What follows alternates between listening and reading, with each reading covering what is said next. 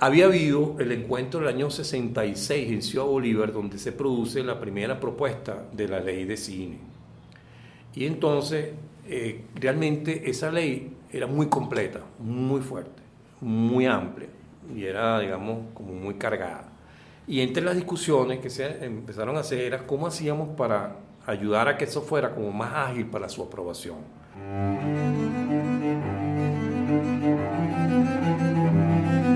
Voces del cine venezolano, una mirada crítica y reflexiva hacia el pasado de nuestro cine y un legado para las generaciones futuras en las voces de sus propios autores y protagonistas.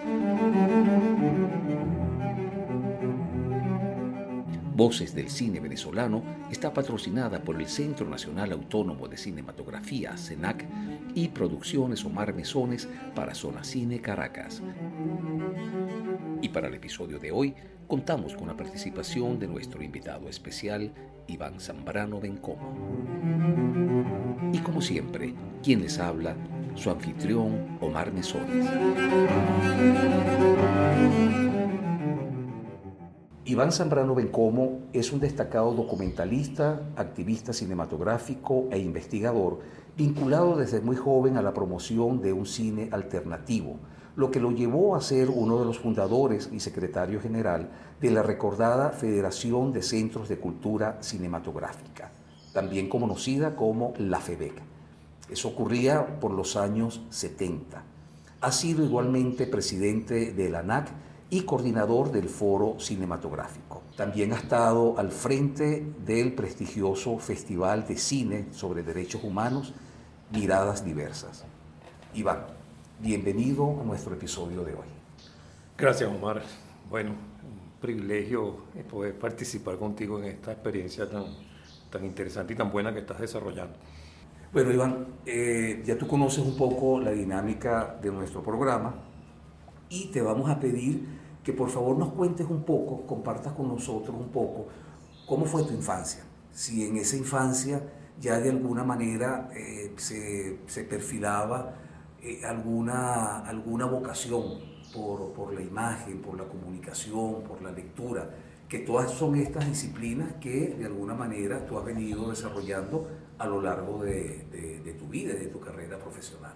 Fíjate, Omar, mi mamá era costurera ella me llevaba a veces a acompañarla a comprar telas y otras cosas en el centro de Caracas. Y yo no sé por qué, pero a mí se me metió en la cabeza, yo tendría como ocho años, una cosa así, que yo podía hacer una cámara con los tubos donde venían las telas, ¿sabes? donde se enrolla la tela, el tubo central de cartón, y unas cajitas, unas cosas. Entonces yo me puse a inventarme y me llevaba de, de esas visitas que hacía con mi mamá me llevaba tubos de eso para la casa y me ponía a experimentar de hacer una cámara.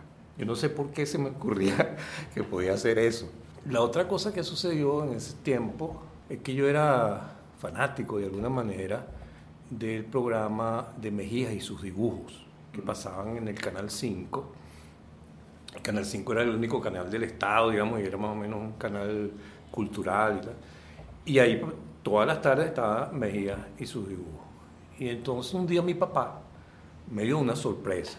Me agarra y me lleva al estudio del Canal 5. Ahí no había invitación de público ni nada, pero mi papá logra que me metan en el programa y que salude a, Mejía.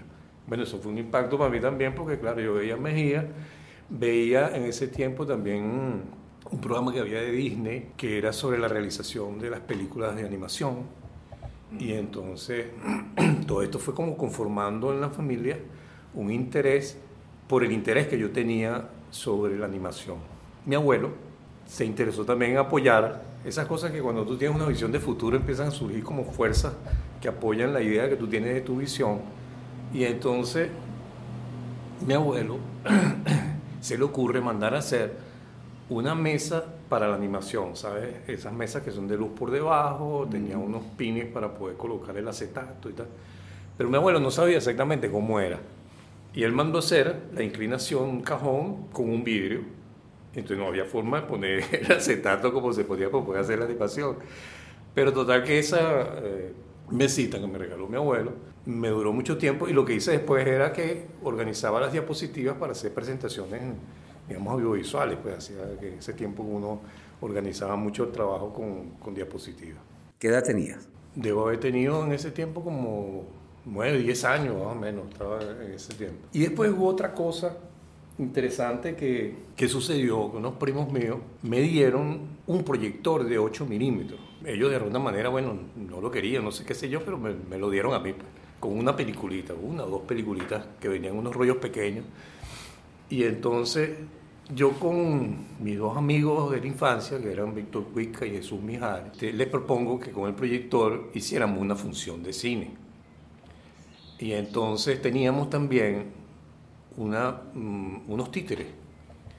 Y entonces se nos ocurre cobrar medio, la entrada, y vendíamos a todos los amiguitos de la cuadra en la función. Una locha por el, la película y una locha por los títeres. Pero entonces resulta que cuando estamos proyectando la película, se nos quema la película. Esa cosa descubrimos, eso que nos pasaba o nos pasó de ahí en adelante muchas veces, que se te tranca la película y se quemaba con la lámpara. Y tratamos de salvar la función, pero no la salvamos. Mi mamá, que estaba viendo la situación, porque la proyección era en mi casa, mientras hacíamos entonces los títeres, para compensar la locha del cine, mi mamá preparó unos panes muy ricos que ella hacía con, con, pan, digamos, de los días anteriores, pan duro, pues que ella organizaba eso. Y preparó una cosa muy rica, entonces le ofrecimos a nuestro público.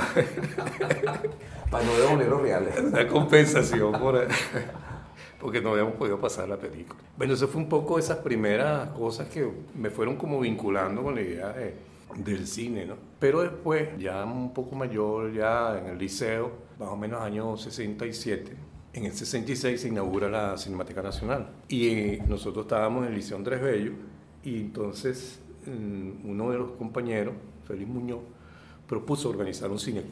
Habían estado viéndose las películas ahí en la Cinemateca y tal. Y entonces, no me acuerdo ni cómo conseguimos una copia, pero conseguimos una copia de Morir a Madrid. Y entonces Alexis Pérez Luna, Oscar Garbizu, eh, otro Pérez, que no recuerdo su nombre, Félix y yo, éramos el cineclub del Liceo Andrés Bello y empezamos con Morir a Madrid. Y bueno, eso me inició a mí en, de alguna manera en, en, lo que era el cinecluismo y muy, a muy temprana edad, digamos, en referencia a lo que fue después a raíz de la, de la cinemateca, pues lo que empezó a desarrollarse a partir de allí con el cine, eh, un cine diferente, pues lo que veíamos. Después de eso, digamos que, estoy hablando año 67, entramos a la universidad donde empezamos a conocer otras cosas pues, de, de, de este sentido. Pero hay una, hay una, etapa interesante que es la etapa del año 69, en el 68 hubo el movimiento en París de, de todas las la universidades, el Mayo francés, como se llamó, y en el 69, un año después de, de París, se produce en la central la renovación universitaria. En la renovación universitaria se tomaron muchos espacios. Eh, digamos, como una forma de rebeldía, un poco copiando parte de lo que había sucedido este, con los movimientos estudiantiles, y entonces ahí empezó un movimiento de tomas de sitios. Y uno de los sitios que a mí me llamó mucho la atención fue la Escuela de Letras y la toma de la Dirección de Cultura. En ambos casos separaban profesores, estudiantes, tal, leían cosas, en el caso de la Escuela de, de Letras. Pero en la, en la de la Dirección de Cultura veo a un personaje que más o menos yo había visto yo de alguna manera en la cinemateca, dando todo un discurso sobre la alternabilidad, sobre lo que era la, la parte alternativa, incluso de la palabra. Ese era Perán Hermini, wow. dando todo un discurso allí explicando lo que era este, las formas alternativas y todo eso. Y otra figura que yo escucho allí en esa experiencia, creo que era en la sala de conciertos, no recuerdo exactamente en qué parte de la universidad se hacían esas sesiones de, de, continuidad de lo que era la toma de la dirección de cultura, pues que se quería transformar la cultura, se quería transformar todo. Y entonces escucho a Jacobo Borges. Y Jacobo Borges habla de la experiencia de los Panteras Negras, que hacían unas tomas de los edificios y hacían conexiones y pasaban sus propios programas. Era como una televisión por cable que hacían ellos, pero como local, así como muy por cada edificio. Y eso me llamó la atención porque si vinculaba los dos términos, digamos, de lo alternativo y de esta forma subversiva de hacer y proyectar películas propias, este, me llamó la atención. Pasa un tiempo ahí más o menos que en una proyección, yo militaba en movimiento comunista y teníamos en ese tiempo un proceso ya de, de, intentar la legalización, etcétera. Entonces, había una casa de partido, en aquel tiempo el partido era, eh, en términos legales, era Lupa, Unión para Avanzar, y ya teníamos una sede, porque antes uno estaba mucho en la, en la clandestinidad, en, lo, en la semiclandestinidad, y empezamos a hacer actividades en la casa del partido. Y un día se apareció un proyector de 16 milímetros y pasaron una película de Lenin. Y yo veo aquella película, veo aquel proyector y digo, préstame ese proyector. y me lo llevo y entonces comienzo a averiguar junto con, el, grupo, eh, digamos, de, de, los amigos ahí de la zona, que teníamos todos más o menos militancia, y empezamos a averiguar para hacer eh, accesible algunas películas en 16. Y empezamos a buscar con las embajadas, empezamos a buscar que habían catálogos en las embajadas e incluso había en las eh, distribuidoras, había una sección, un departamento que era el de 16 milímetros. No todas las películas comerciales venían con copias en 16 o hacían copias 16, pero sí tenían un catálogo comercial que, claro, uno pagaba el alquiler pues, por día. Y en las embajadas había un catálogo que, bueno, era gratuito, pero te lo prestaban por un tiempo, era como pedir un libro en una biblioteca, uno iba a la, a embajada del Canadá, de Francia, este, y de Estados Unidos, me acuerdo que eran más o menos. Y ahí empecé yo a, hacer curaduría, es decir, agarrar películas de esas, traerlas para mi casa, ponerme a verlas y empezar a seleccionar cuáles funcionaban para proyectarlas en función de transformar, digamos, el consumo y la percepción del público del cine comercial. Cómo podíamos encontrar películas distintas, películas que manejaran otro discurso, otro lenguaje influido por aquello del discurso de lo alternativo, de, de este tipo de actividad. Entonces, en esa, eh, digamos, actividad, descubro una película nacional que se había hecho a raíz del cuatricentenario, con la investigación que la Universidad Central había hecho para el cuatricentenario de Caracas, La ciudad que nos ve, de nuestro querido Jesús Enrique Gué, que es aquella película con un poco esa onda poética que tenía Jesús Enrique, pero que muestra la visión desde el barrio a la ciudad. Por eso se llama la ciudad que nos ve, porque es el barrio que está viendo a, la ciudad. Y eso nos generaba la posibilidad de empezar a mostrarle algo distinto y además venezolano. Pues. Entonces, oye, con esa película empecé a montarme en proyecciones en distintas zonas en el norte de Caracas y empezamos a hacer proyecciones en algunos espacios que conseguíamos con este tipo de, cine. Y ahí empezamos también a recibir, se habían hecho, estoy hablando de años 70, 69, 70, las películas que se habían originado en la renovación de la universidad. Universidad vota en contra, este, estallido, estas películas que, bueno, habían hecho Alfredo, Alfredo Anzola, Donald Mayerton. La propia renovación. La propia renovación Sí, todas estas películas que surgieron del, movimiento estudiantil. Y ahí surge lo que llamamos el circuito de cine del norte, Cicinor. Y Cicinor empezó a desarrollar proyecciones en los centros de madre, en el Consejo Venezolano del Niño, en la, iglesia, en la biblioteca, en toda esa zona nosotros nos movíamos y proyectábamos, y en el barrio también, en Aguacatico, en la Trilla, en toda esa zona íbamos con los con el proyector y las películas. Y fuimos desarrollando núcleos en cada uno de esos sitios. Y se fue generando una red, como se llama ahora, que era lo que... El circuito era una red, pues, una red. Y fuimos relacionándonos con la gente del pueblo joven también, la gente de San Bernardino, la gente de Anauco, toda esa zona. Y ese trabajo tuvo trascendencia, porque nosotros empezamos a llevar gente a, esa, esas actividades y creamos un poco lo que llamamos las escuelas alternativas, escuelas itinerantes del circuito.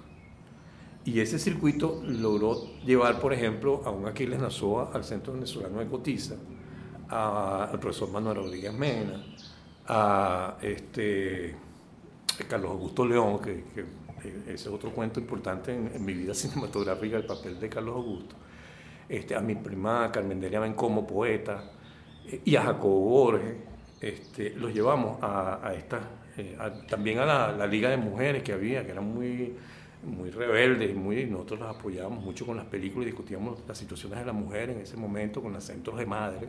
Y estaba, eh, digamos, esa situación con los circuitos y con la invitación que le hacemos a Jacobo, se plantea el modelo que estábamos nosotros desarrollando. Y entonces se incorporan otros grupos, se incorpora cine urgente que funcionaba en, el, en Petare.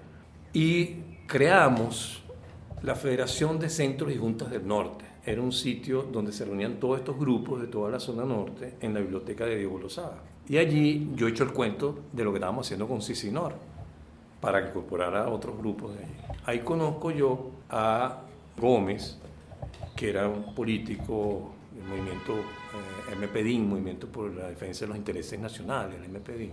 Cuando yo he hecho el cuento, a los días él me está convocando para una reunión en Parque Carabobo, en Los Cabos, perdón, en Los Cabos, donde me están esperando Eddie León y Jacobo Penso para crear un circuito a nivel de todo Caracas.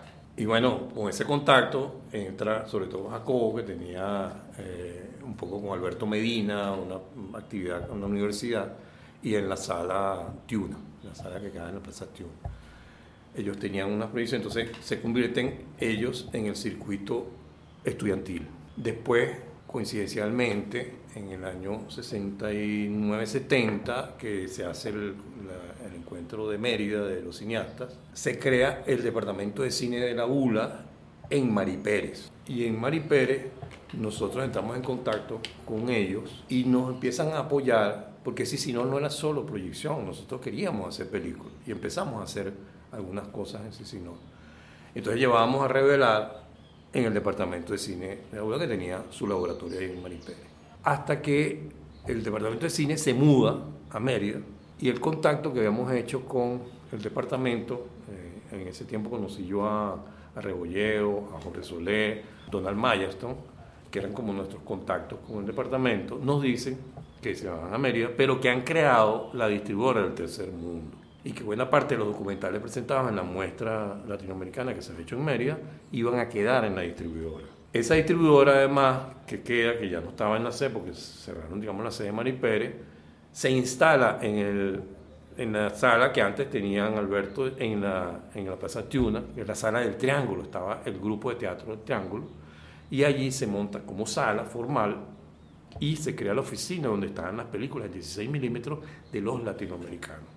Y la idea era, bueno, como ir tratando de lograr estabilizar salas en los barrios y lograr de alguna manera este, espacios de proyección. Nosotros teníamos espacios de proyección que eran muy improvisados. Pintábamos una pared en uno de los ranchos, hacíamos unas conexiones con el poste para tener luz ahí, nos movíamos rápido porque hubo un tiempo que también, digamos, nos perseguían, pues nos perseguían. Este, había un reglamento de Caracas que prohibía muchas películas, entre esas prohibió una película que había hecho el cine urgente, que es Al Paredón, que la dirigió Mario Mitrotti, cineasta colombiano. Y él este, la proyectamos y teníamos que estar muy pendientes porque había una normativa que te quitaban proyector, película, te metían preso y destruían el material. Era así decía la ordenanza, destruyen todo el material.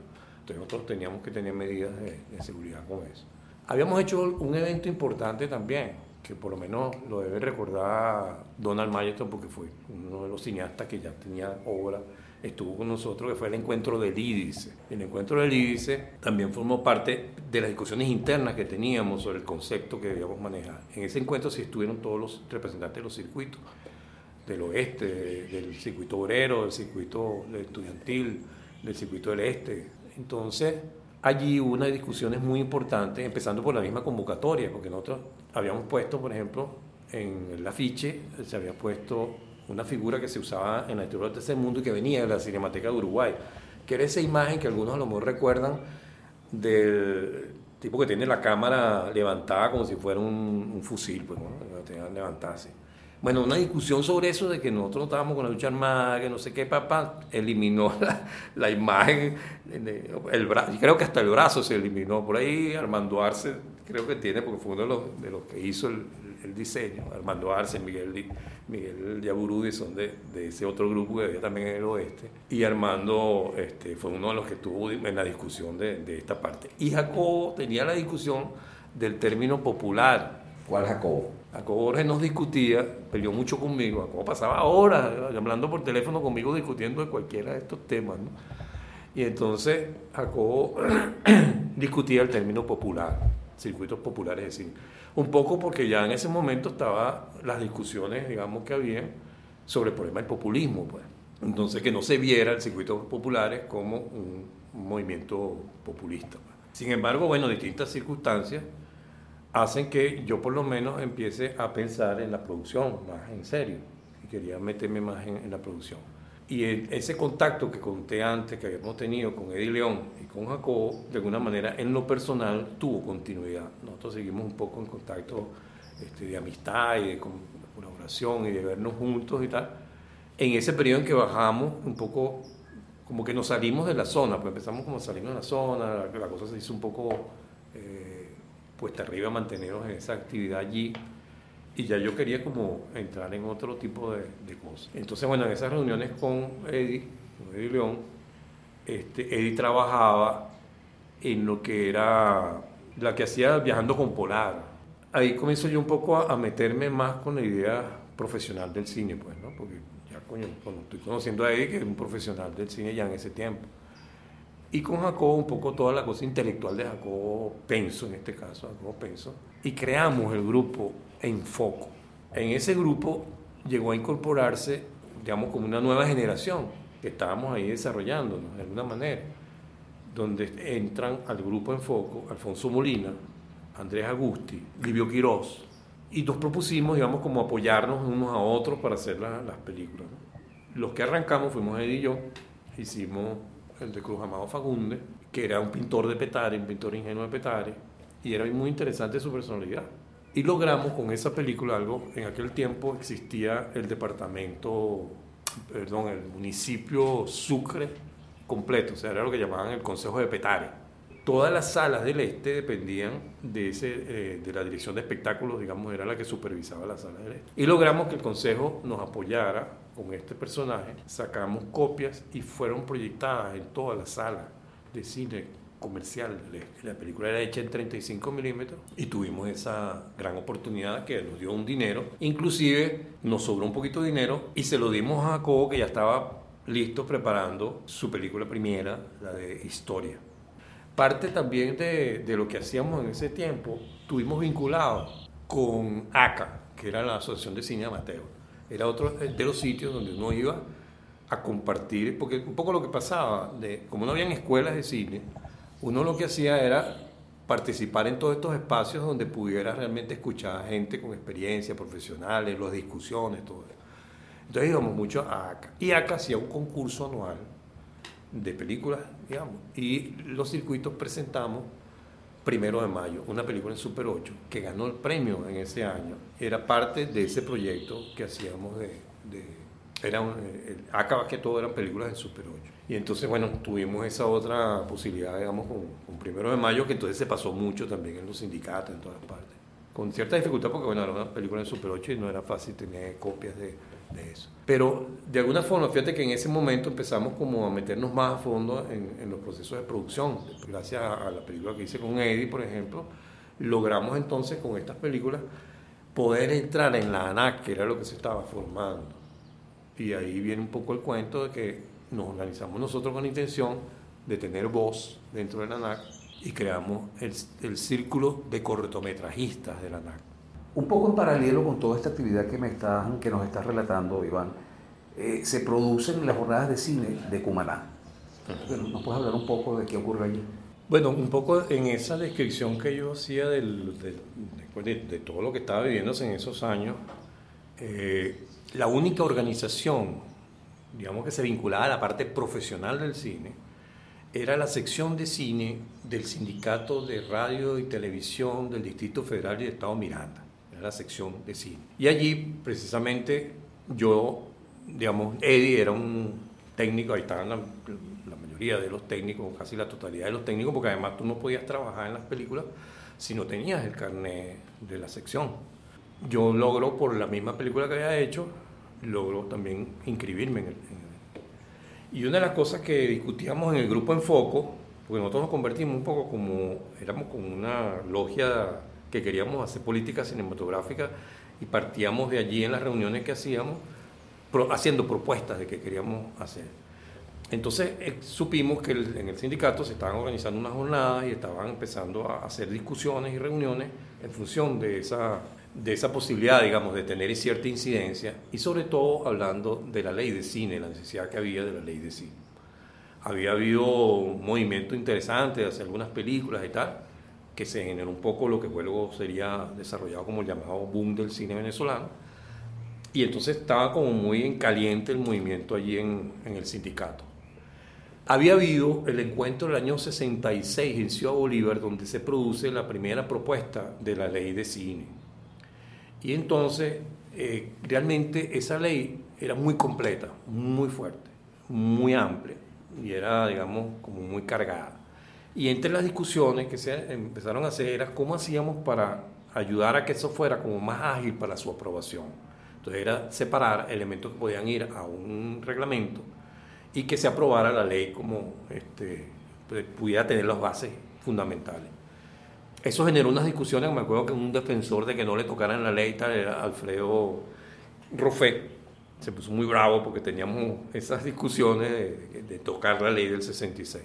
Sin embargo, bueno, esa propuesta este, tuvo un mayor desarrollo y se preparó desde allí, desde esa jornada en Caracas, en el sindicato, una jornada que nos ofrecía eh, apoyo la gente de Corporiente, en Cumaná. Y entonces se organizan las jornadas de cine de Cumaná. Y allá entonces nos fuimos, pero el grupo de foco no se fue en, en blanco, sino que nosotros preparamos dos documentos. Uno que se llamaba Una ley de cine para quienes y el otro se llamó ¿Qué hace una persona como usted ante un cine como este? Entonces, con esos dos folletos que los imprimimos y tal, y pagamos y nos llamamos, me fui yo del grupo de Foco, el único que se fue fui yo. Y allí, entre otras cosas importantes que se tomaron, aparte de lo del ajuste de la ley, como decíamos, se propuso la creación de los gremios, porque había habido una propuesta que la repetió en muchas ocasiones eh, Román Chalbó en, en, conversaciones sobre el origen de todas estas situaciones, que era una propuesta de los italianos. Estuvieron unos italianos profesores, unos cineastas italianos en Venezuela, y ellos decían lo importante que era defender el cine de autor y que para eso debía fortalecerse la organización. En efecto, eso causó, digamos, un impacto importante en la jornada y se aprueba crear tres organizaciones. Asociación Venezolana de Críticos, Asociación Nacional de Autores Cinematográficos y la Federación Venezolana de Centros de Cultura Cinematográfica.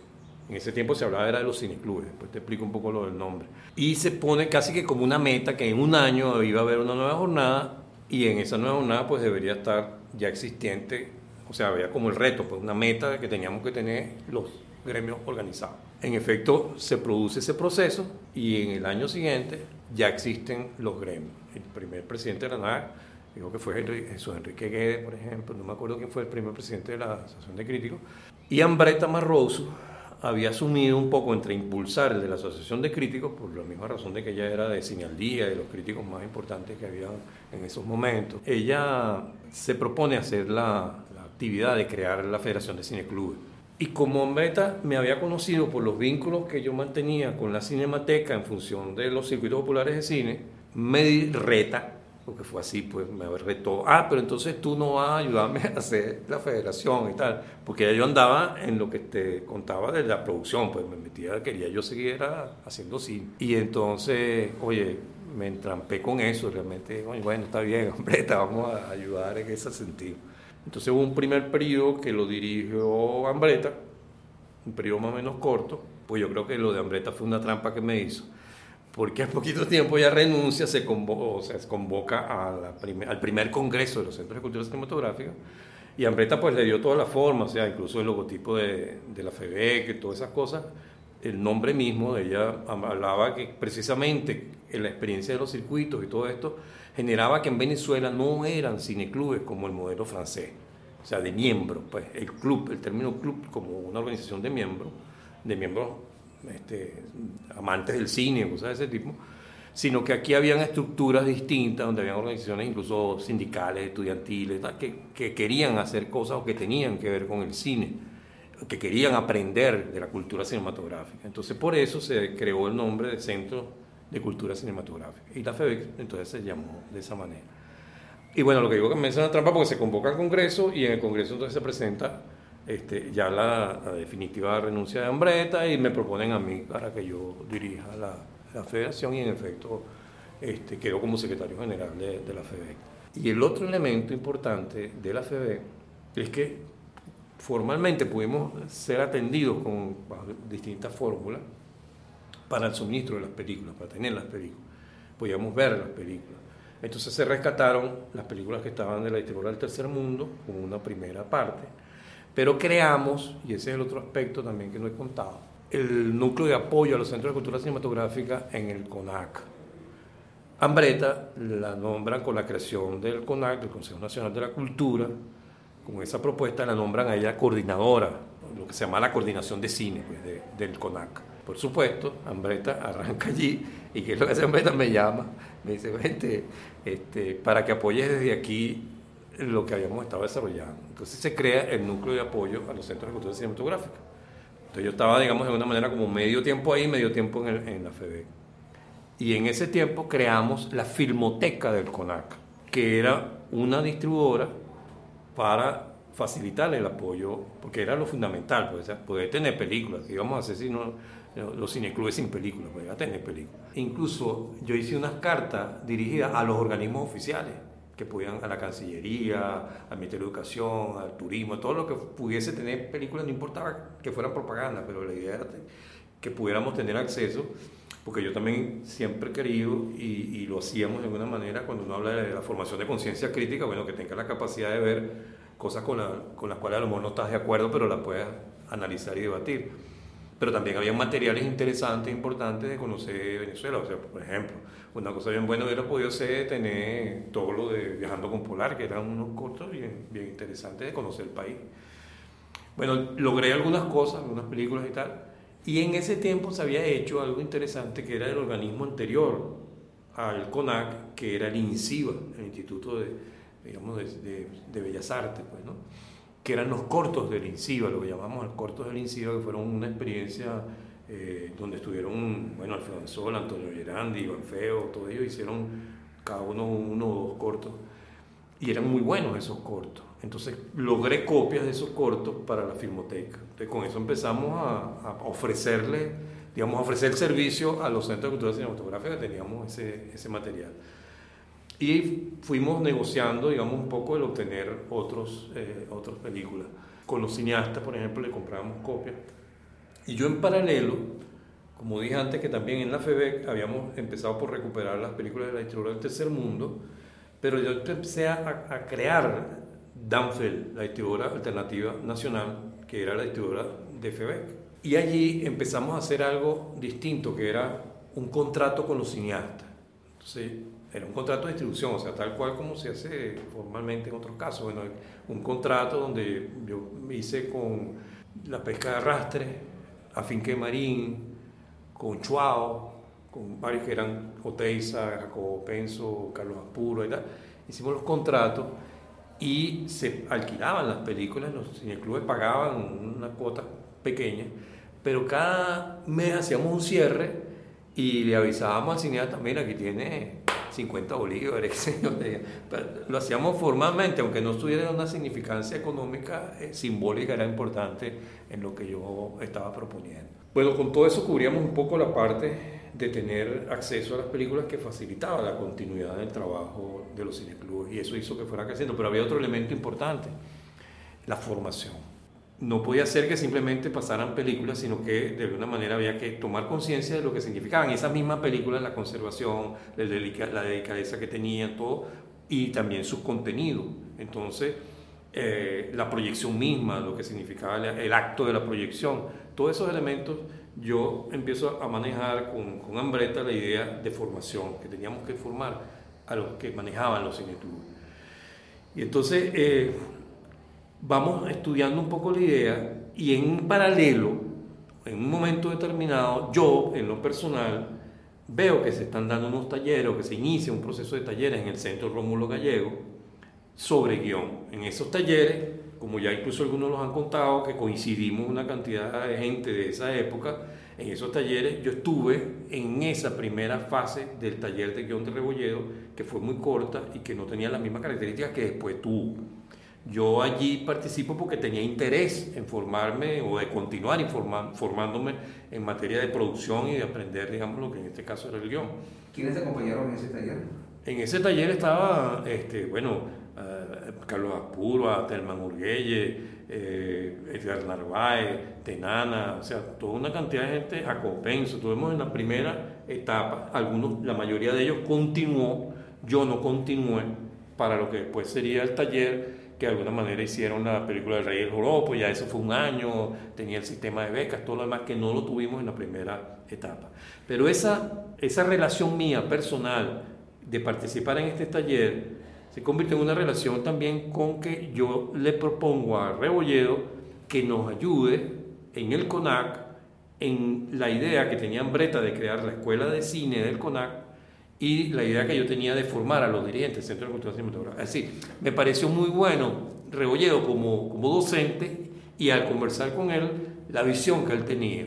Y dije, coño, Rebolledo es ideal. Y en efecto, a mí me gustó mucho después también el diseño que se hizo de la escuela de cine que tenía el CONAC, pero que nunca la pudo implementar. Y que básicamente era toda una estructura de módulos, de salidas laterales, toda una cosa bien interesante. Rebolledo daba clases también en la Universidad Central, en comunicación social. Pero de allí se diseña lo que sería, digamos, ya los cursos más completos que se hacían los fines de semana y, creamos una fórmula que permitiera viajar y estar viernes, sábado y domingo en distintos sitios. Y eso hizo que se fortalecieran, pero también se fortaleció la FEB porque hizo que mucha gente se incorporara a estos cursos y se convirtieran en centros de cultura cinematográfica. Yo después salí de allí, salí del CONAC y eh, me dediqué un poco, un tiempo, como que hice un plan, digamos, de salida de todo lo que era la, la, FEB, creando la distribuidora ya más en forma, la distribuidora de la FEB. Ya yo había creado la filmoteca, ya existía lo de Palcine, pero Palcine estaba con problemas Hubo dos distribuidoras importantes del cine latinoamericano después de la distribuidora del tercer mundo en Venezuela. Una era Dissimo Beca, que distribuía películas de 35 milímetros, que la había creado Mundo Aray, la manejaba el mundo, y la otra era Palcine, que era películas de América Latina. Y entonces, viendo que estaba en una situación un poco distinta ya a la situación de, de Palcine, que había, se había tomado como una, como una empresa realmente, yo empecé unas negociaciones con ellos Incluso empecé a tener reuniones con gente de Cuba, con gente de distintas partes y tal, y con el mundo, que me ayudó mucho. El mundo también quería un poco que negociáramos las películas de 35. Y este, finalmente yo logro negociar para el cine, la compramos, y con eso se fortalece Danfield y empezamos a hacer el catálogo de Danfield y tal, todo esto, y entonces se arma más formalmente la distribuidora eh, alternativa nacional de Danfield con ese esquema de alquiler, pagos y tal, y todo el, funcionamiento como una empresa dentro de la propia FEBEC. La FEBEC también se muda de la Florida para las acacias, y en las acacias pues tiene unos procesos también un poco de conflictos que hubo en ese momento, logramos superarlo porque tuvimos problemas con algunas de las películas que nuevamente algunos habían intentado sacarlas, o sea, los conflictos los terminaban pagando con, con las películas.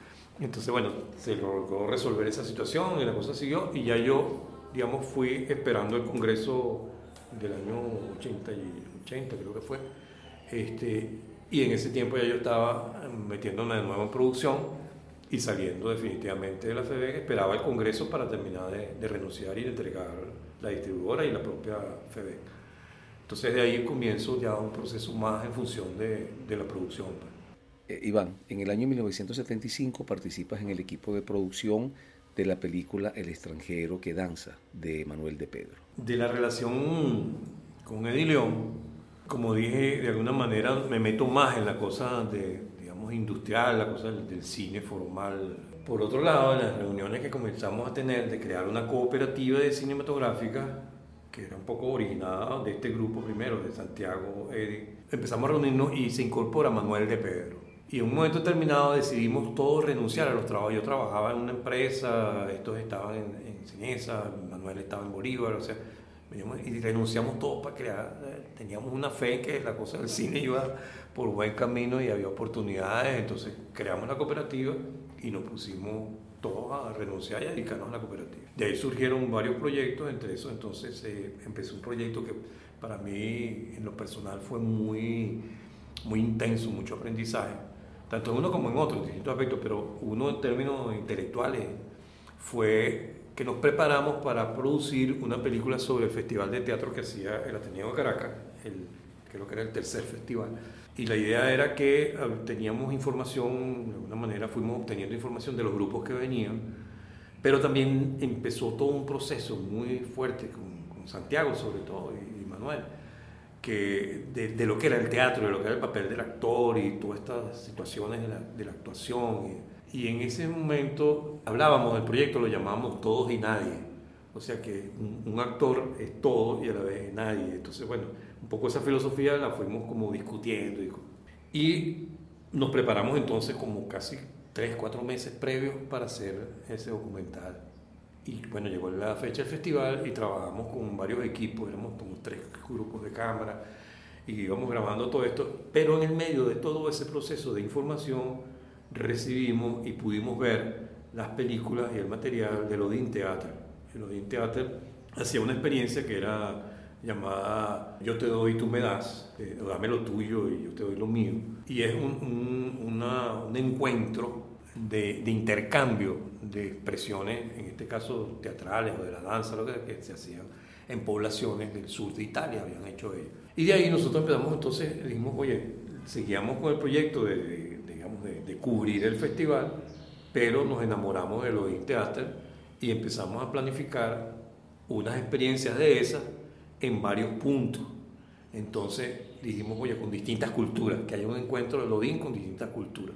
Entonces lo llevamos a Petare, lo llevamos a Barlovento y lo llevamos a los Yanomami. Entonces hicimos esos tres encuentros con el Odin Theater y sobre todo el de con los Yanomami fue tremenda experiencia que tuvimos con el Odin Theater y se hizo esa, esa, esa película. Pues. Entonces ahí ya teníamos dos productos, pues, el, del, del, festival y el del Odin Teatro.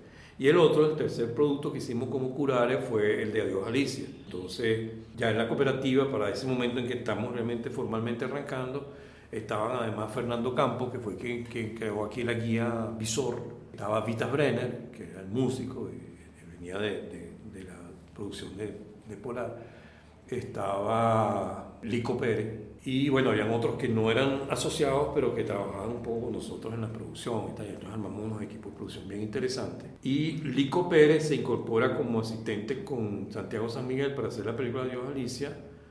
Y, y bueno, terminan haciendo codirección ellos de esa película. Entonces, bueno, yo trabajé con ellos en la producción, preparando un poco todo el material. Aprendí mucho con Santiago, el desglose, todo el trabajo del productor.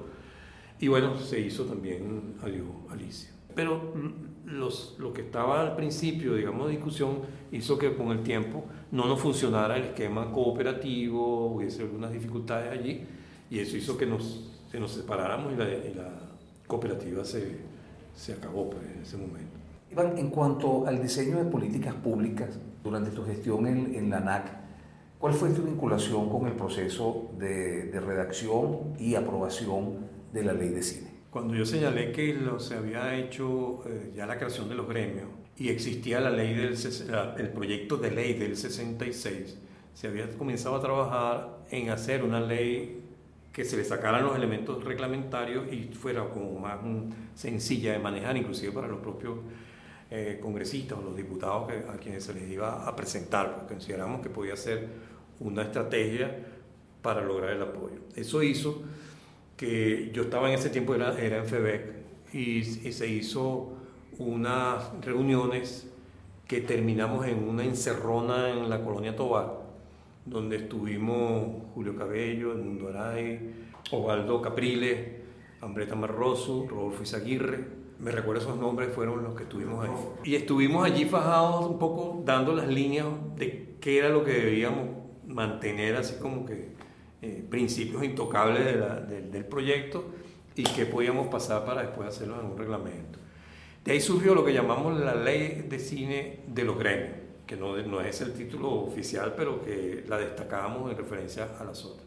Y bueno, eso lo llevamos al Congreso, o sea, cuando estuvo formalmente todo el proyecto, lo llevamos al Congreso y eso abrió un poco las puertas a las discusiones en el Congreso de la ley de cine. Claro, pasó mucho tiempo entre eso y luego pues sucedió en el 93.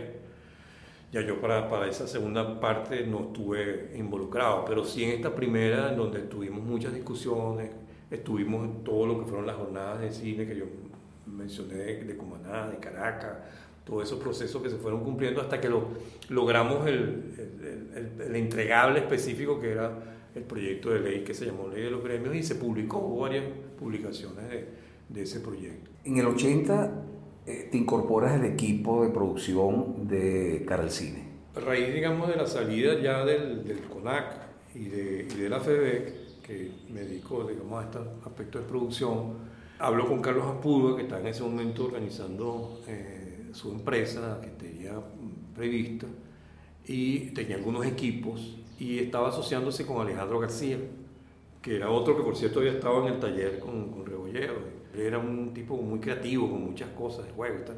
Y había conseguido una posibilidad de hacer un documental sobre lo que era el censo de ese año, Contando a quien cuenta, se llamó Contando a quien cuenta. Y con Carlos se consiguió la posibilidad de hacer uno para, creo que era para la gobernación de Caracas, que fue lo que se llamó Los barrios cuentan su historia.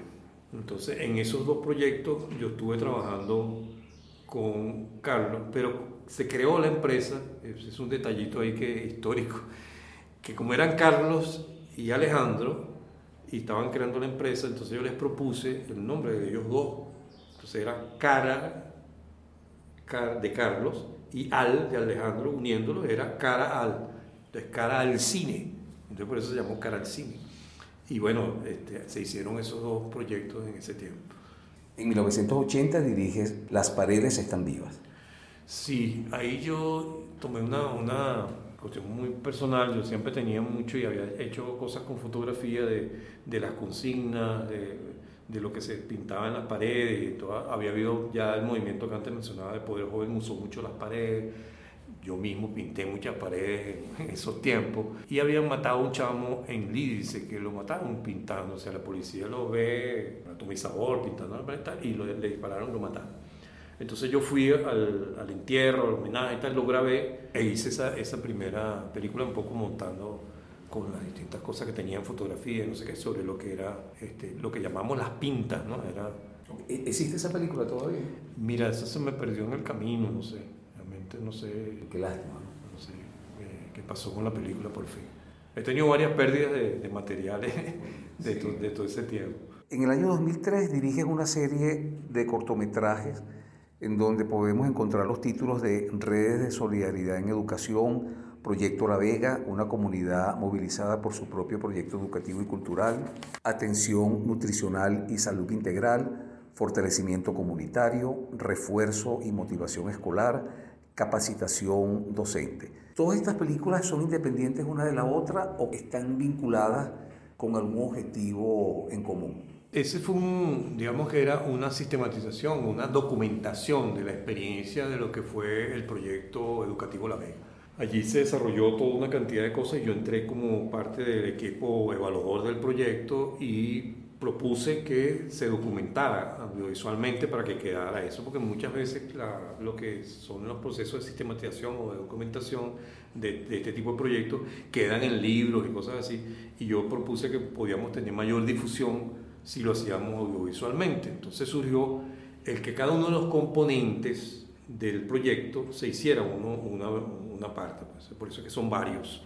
Y había uno central que es el que cuenta todo lo que es todo el proyecto educativo de La Vega. Ese proyecto básicamente era de éxito escolar, de reinserción de niños que no estaban en las escuelas, de procesos de cómo la nutrición y cómo resolver los problemas de comedores. O sea, toda una cosa que se hizo con organización de, una cantidad de organizaciones e instituciones educativas de, de, la parroquia La Vega.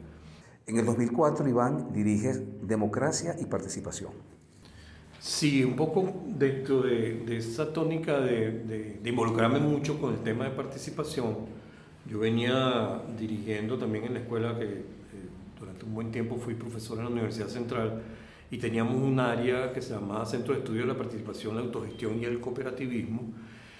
Y allí eh, yo desarrollaba el área de participación. Entonces, este, en las discusiones que habían en ese momento, estamos hablando del año 2003 más o menos, se hablaba mucho de, la diferencia, digamos, entre la democracia eh, representativa, la democracia participativa, ah, se había desarrollado el proyecto constituyente de la, la, Constitución del 99, donde todos los procesos de participación y de democracia participativa se dieron con mucha mayor fuerza y se abrió todo un camino de eso. Entonces yo me propuse, y eso fue una producción personal, este, obtuve una pequeña ayuda de, de, lo que era la coordinación de cine en ese momento cuando estaba, creo que estaba Juan Carlos, no me acuerdo quién estaba al frente ahí, entregué la, la copia, digamos, oficial, pero era una ayuda muy pequeña que yo recibí, con eso hice, hice la película sobre ese tema. En el 2009 diriges Bloques de Lucha y Dignidad. Sí, fíjate, el padre recientemente desaparecido, José Virtuoso, eh, el presidente era rector de la Universidad Católica, pero antes estuvo en el Centro Gumilla. Había sido aprobado en la ley de servicio comunitario y se preparaban las universidades para eh, desarrollar la, eh, la, práctica de esa ley que obliga, digamos, de alguna manera al estudiante para poder recibir el título eh, haber hecho el trabajo comunitario. Entonces se había creado toda la idea del servicio comunitario con una metodología y tal, y entonces implicaba esto.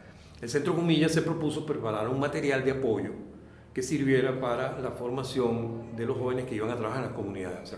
Con toda la experiencia que tenía el Gumilla de trabajo, incluso en combinaciones a veces con, con digamos, otros de las de los organizaciones como Fe y Alegría que trabajan esos temas en, en las comunidades, este, era como el joven que salía de la universidad va a trabajar en un barrio y muchos de ellos pues, no conocen las dimensiones, características de la cultura del barrio. Entonces Virtuoso propuso hacer un material y entre esos un documental que diera un poco la idea de lo que eran los barrios. Entonces yo propuse una estructura que daba un poco la historia contada por la misma gente de los barrios sobre el origen de, de, de los barrios todas las características del origen, y por eso se llama bloques de lucha y dignidad, porque un poco es el pase del rancho, del rancho de, de, hojalata, de cartón, a la casita ya de bloques. Pues. Entonces, por eso es que se llama bloques de lucha y dignidad. En el 2010 diriges Constructores de Paz. Sí, esto es un encuentro que hace la Universidad Católica, también organizado con el Centro Gumilla, hicimos ese proyecto, que es un poco el encuentro de muchas organizaciones que en el país trabajan en la formación de cultura de paz. Entonces se hace cada tanto tiempo, hacen unos encuentros en la, Católica sobre eh, los avances que están teniendo en los procesos de cultura de paz, eh, modelos exitosos, ese tipo de cosas que, que, funcionan allí. Entonces hicimos un documental sobre esto que ha servido también para mayor difusión de, de, de lo que es la cultura de paz y de lo que es la actividad que desarrollan estos grupos. 2014, Nueva Esperanza.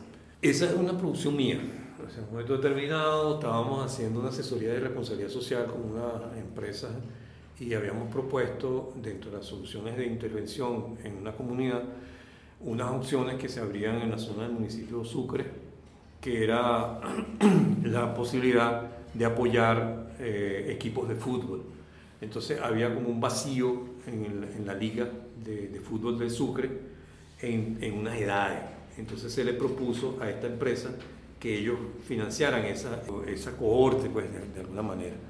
Entonces, yo estuve trabajando con ese, en ese proyecto y conocí una experiencia de uno de estos grupos que tenía una escuela de fútbol en la zona de Petare y, oye, me llamó mucho la atención lo que ellos habían logrado, cómo lo habían hecho, cómo tenían esa escuela de, de, de fútbol y tenían una cancha y alrededor de la cancha se había logrado un desarrollo comunitario bien interesante por todo lo que se había producido. Entonces yo dije, oye, yo no, no lo voy a perder, yo, me parece que esta historia es bien buena, el cuento que echan los, protagonistas es muy bueno, y entonces bueno, yo no tenía quien me lo financiara y de alguna manera parí ahí, conseguí y armé un equipo que, que me ayudó a hacerla y la hicimos y bueno, eh, ha circulado bastante en esto como experiencia de desarrollo comunitario, enfoque de desarrollo comunitario. Año 2018 diriges Baruta a secas. Bueno, esto lo conoces porque estuviste involucrado. Este, realmente lo, lo, armamos tú, Juan y yo, ¿no? Eso fue el equipo con que hicimos Baruta Seca. El verdadero equipo mínimo. Estuvimos realmente a partir del proyecto que desarrolla Gran Cine, de fábrica de cine, entre las primeras actividades que se estuvieron haciendo nuevamente este tipo de cosas que se me produce a mí con la investigación de las cosas, de los proyectos sociales, es que estando en esa idea de que estábamos formando fábrica de cine en el municipio Baruta, entramos en contacto con las organizaciones del municipio y descubro la, la que, lo que sería la red de organizaciones de Baruta. La red de organizaciones de Baruta tiene una estructura bien interesante, utilizando las redes sociales y la, la forma de acuerdo entre estas organizaciones, como, como ellos trabajaban. Entre otras cosas, desarrollaron mesas técnicas de agua, que era una cosa que se propuso mucho en la primera, eh, de lo que antes mencionaba, de todo ese movimiento alrededor de la Constitución con una fórmula participativa. Ellos rescatan un poco esta, forma organizativa y logran crear dentro de sus primeros pasos eh, mesas técnicas de agua, crearon 23 mesas técnicas de agua. Entonces las organizaciones ya tenían como un equipo eh, en esa especialidad de agua como, como derecho, que era un poco lo que estábamos trabajando en Fábrica de Cine, que era películas sobre derechos humanos.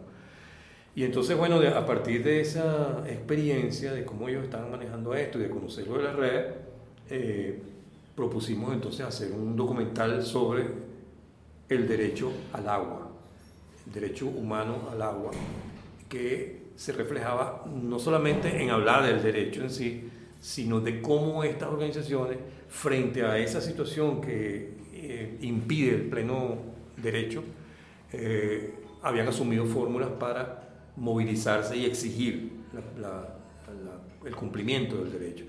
Iván, creo que en el año 2015 redactas a solicitud de la organización eh, Circuito Gran Cine, redactas el proyecto de fábrica de cine, que es un proyecto que está enfocado hacia la, la formación de jóvenes en el área tanto de cine como de los derechos humanos. Este fue un proyecto bastante exitoso para la organización Gran Cine, que se estuvo desarrollando luego a partir del año 2016 y creo que todavía sigue, sigue en vigencia. Hay un, hay un aspecto que, bueno, el, vínculo con Bernardo, que viene un poco, que no lo tuvimos directamente en la FEBEC, pero porque Bernardo después de alguna manera entra y, y llega a ser presidente de la FEBEC y nos conocemos un poco desde esos tiempos, pero ya yo no estaba en esa actividad, pero estuvimos, coincidimos de nuevo en las actividades que estuvimos haciendo en el Centro Nacional de Cinematografía en referencia a la reforma de la ley del año 2015. Y en ese momento me planteaba Bernardo un poco la necesidad que tenía Gran Cine de alguien que manejara proyectos sociales. Entonces, bueno, yo me ofrecí para hacerlo y entre las primeras cosas de buscar recursos con ese enfoque social, porque normalmente uno también está preparado para buscar fondos para hacer películas, pero aquí estamos hablando de hacer uh, un enfoque social. Y entonces, bueno, empezamos a buscar eh, entre los posibles, eh, digamos, cooperantes, entre las empresas o organizaciones cooperantes, los multilaterales y tal, y diseñamos un proyecto que en cierta forma recogía una parte de la experiencia del propio Gran Cine, con lo que yo también pues, como experiencia tengo en materia de la acción social. Y entonces diseñamos esto fundamentalmente en esa primera etapa para jóvenes de Baruta que se formaran en cine, pero con la intención de formarlos como activistas de derechos humanos, o sea, que se formaran en derechos humanos. Y entonces se hizo todo un, un circuito que después tú coordinaste un tiempo, con las escuelas y las instituciones educativas de, Baruta. De ahí se iba haciendo el reclutamiento, la captación de, interesados en entrar en el programa, un programa que dura como seis meses con instructores de, distintos aspectos de derechos humanos, de activismo, de manejo de redes sociales y todo esto, hasta que llegan a un proceso de producción de películas que hasta este momento llevan más o menos unas 40 cortometrajes realizados. Tuvo después unos cambios a partir de la pandemia, tuvo algunas limitaciones que, generadas por la cuarentena, donde se hizo ese trabajo de, virtualizar un poco la cosa para poderlo continuar. Creo que fue una cosa bastante interesante que desarrollaste tú. Y eh, después se abrió también que ya no era solamente eh, Baruta, no era solamente jóvenes, sino hacia organizaciones sociales, líderes sociales y tal, que en cierta forma al principio se había pensado de esa manera y entonces se va a, ir eh, nuevamente rescatando la presencialidad en la medida que pasa la pandemia y comienza un desarrollo ya más fuerte en ese aspecto de incorporar líderes sociales, vincularse a las organizaciones sociales para eh, formar con esa misma idea en materia de derechos humanos y que se hagan películas sobre derechos humanos al final. Eso ha tenido una muy buena acogida en materia, eh, se colocan estos documentales, están todos en las páginas y en las redes de, de Gran Cine y bueno, por allí se han difundido muchísimo estos cortos y le ha dado a, Gran Cine un, un, reconocimiento de alguna manera por el trabajo que ha hecho con, con, esta, con este proyecto. ¿no? Yo creo que ha sido bien, bien interesante. Actualmente sigue siendo coordinador del Foro Cinematográfico. Fíjate, en el 2014 la ANAC lleva una propuesta al SENAC por esa necesidad de alguna manera de revisar las políticas públicas, que normalmente la ANAC había sido siempre la protagonista en muchas de estas cosas, convocando encuentros para discutir temas de ese carácter, pues, de, lo que estaba pasando, el cine y cómo podíamos tener incidencia en las políticas públicas. Pero la ANAC lleva una propuesta al SENAC para hacer un encuentro, pero con una intencionalidad, un objetivo, de que no fuesen encuentros temporales en un momento determinado, sino que creáramos un mecanismo permanente de foro. un mecanismo como los foros que se habían hecho, pero no solo para un evento que se cerraba, sino como un foro permanente. Eso de alguna forma se presenta, eh, Juan Carlos está de acuerdo y comenzamos una serie de reuniones que me invitan a mí para participar en esta creación del foro cinematográfico. Y en efecto se aprueba por parte del SENAC unos fondos y se convoca en el 2014 al Foro del Cine Venezolano. En ese foro hicimos una primera etapa donde trabajamos con unos temas que fuimos también trabajando con bastante tiempo, cuáles temas íbamos a abordar, qué mesas se iban a organizar y se hicieron las mesas que se hizo en el mes de junio, julio del 2014. Y luego se creaba un espacio para una plenaria que sería como tres meses después, y se vino haciendo en agosto. Eh, la idea es que las mesas tuvieran las discusiones con todas las aperturas y tal, y tuviesen eh, allí recogidos las propuestas para luego llevarlos a esa asamblea, pero que en el transcurso tanto se organizaba el material en definitiva como también se discutía lo que se discutió, se discutían todas las ponencias y las propuestas. Se creó inclusive una página bien interesante porque para, para participar en el, en el, foro tenías que presentar una propuesta, se organizaron todas estas cosas. Yo fui nombrado en ese momento como coordinador del foro en función de, de poner en marcha el, el, evento. Después es que entonces se aprueba la, la permanencia del, del, foro. Pues. O sea, se llega a la asamblea, en la asamblea se aprueban algunas cosas y se maneja, digamos, la idea de darle continuidad a la existencia del foro. Y empezamos después del 2014, después de esas discusiones, de donde surge eso que antes mencionaba en referencia a que en el 2015 se propone una reforma de la ley, es parte de cómo abordamos algunos aspectos de lo que se habían propuesto en ese foro para ser implementados a través de, de algún tipo de reglamento o de ley. Y entonces, bueno, para precisamente coordinar todas estas discusiones que se hicieron después en función de esa reforma de la ley, eh, ya ejerzo como el coordinador del foro. Pues, y seguimos trabajando desde esa época hasta recientemente que ha estado un poco, digamos, adormecido de alguna manera el foro, pues, ¿no? porque había muchas situaciones como la pandemia, todo esto que nos fueron afectando bastante. Pero se fueron incorporando y estimulando también desde el mismo foro, unas iniciativas que se fueron teniendo, organizaciones que no existían. Entonces fueron en, parte de lo que se hizo en el 2014, generó por ejemplo la Asociación de Documentalistas. Después se generaron la Asociación de Directores, ya para incorporándose de directores de cinematografía, la gente de los, de los editores, es decir, se fueron creando. Algunos no han entrado oficialmente en el foro, actualmente son 10 organizaciones las que conforman el foro del cine venezolano. Están, digamos, las las más antiguas, Cabepro, la NAC, este, entraron también, se creó, por ejemplo, la organización que reúne a las escuelas de cine. Se crearon también organizaciones regionales. Y parte de las cosas que, tenemos pendientes también, que siempre hemos estado luchando, que por cierto he visto una buena noticia, que en Mérida están avanzando en eso, que son los fondos regionales, que eso es otra cosa que, que estaba en la ley, o está en la ley, pero que no se ha avanzado, sino en algunos casos se avanzó un poco en crear la norma, crear la ley o la ordenanza, pero no se ha avanzado en la, intención de que bueno, los fondos y, el, y los mecanismos de, de, sostenibilidad pudiesen implementarse en, en las regiones. Entonces eso es un poco lo que en este momento todavía estamos pendientes y estamos tratando de, de reactivarlo. Tenemos varias cosas, como decía, eh, pendientes, como el caso, digamos, de la posibilidad de abrir camino a la inversión privada, la posibilidad de los fondos regionales, el poder crear otros mecanismos de estímulo a las coproducciones y todo esto que todavía está pendiente y que siempre ha sido como una, una solicitud, una esperanza de, de, los gremios poder lograr todos esos avances. Bueno, y ya para cerrar, vamos a, hacerte algunas preguntas de, que tienen un carácter muy personal, muy, muy enfocado hacia algunos de tus gustos. Si tuvieras, si te vieras en la necesidad de rescatar un libro, un solo libro, ¿cuál sería ese libro? La fiesta del chivo, de Vargallosa.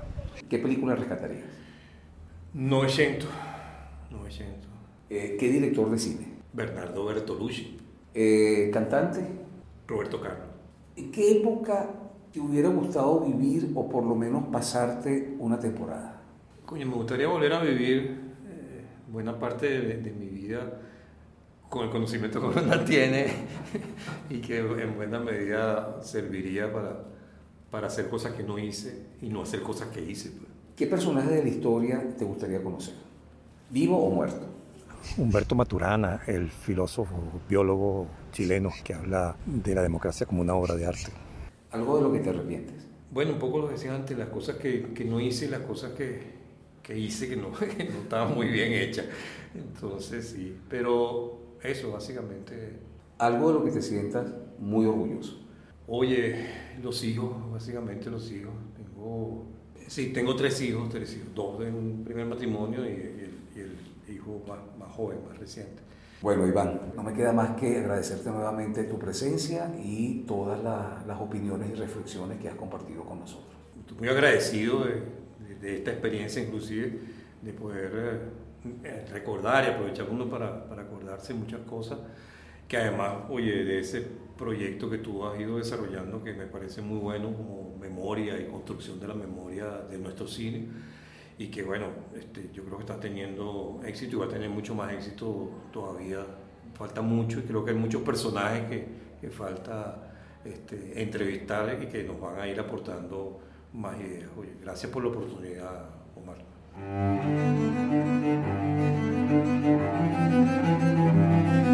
Voces del cine venezolano, una mirada crítica y reflexiva hacia el pasado de nuestro cine y un legado para las generaciones futuras en las voces de sus propios autores y protagonistas.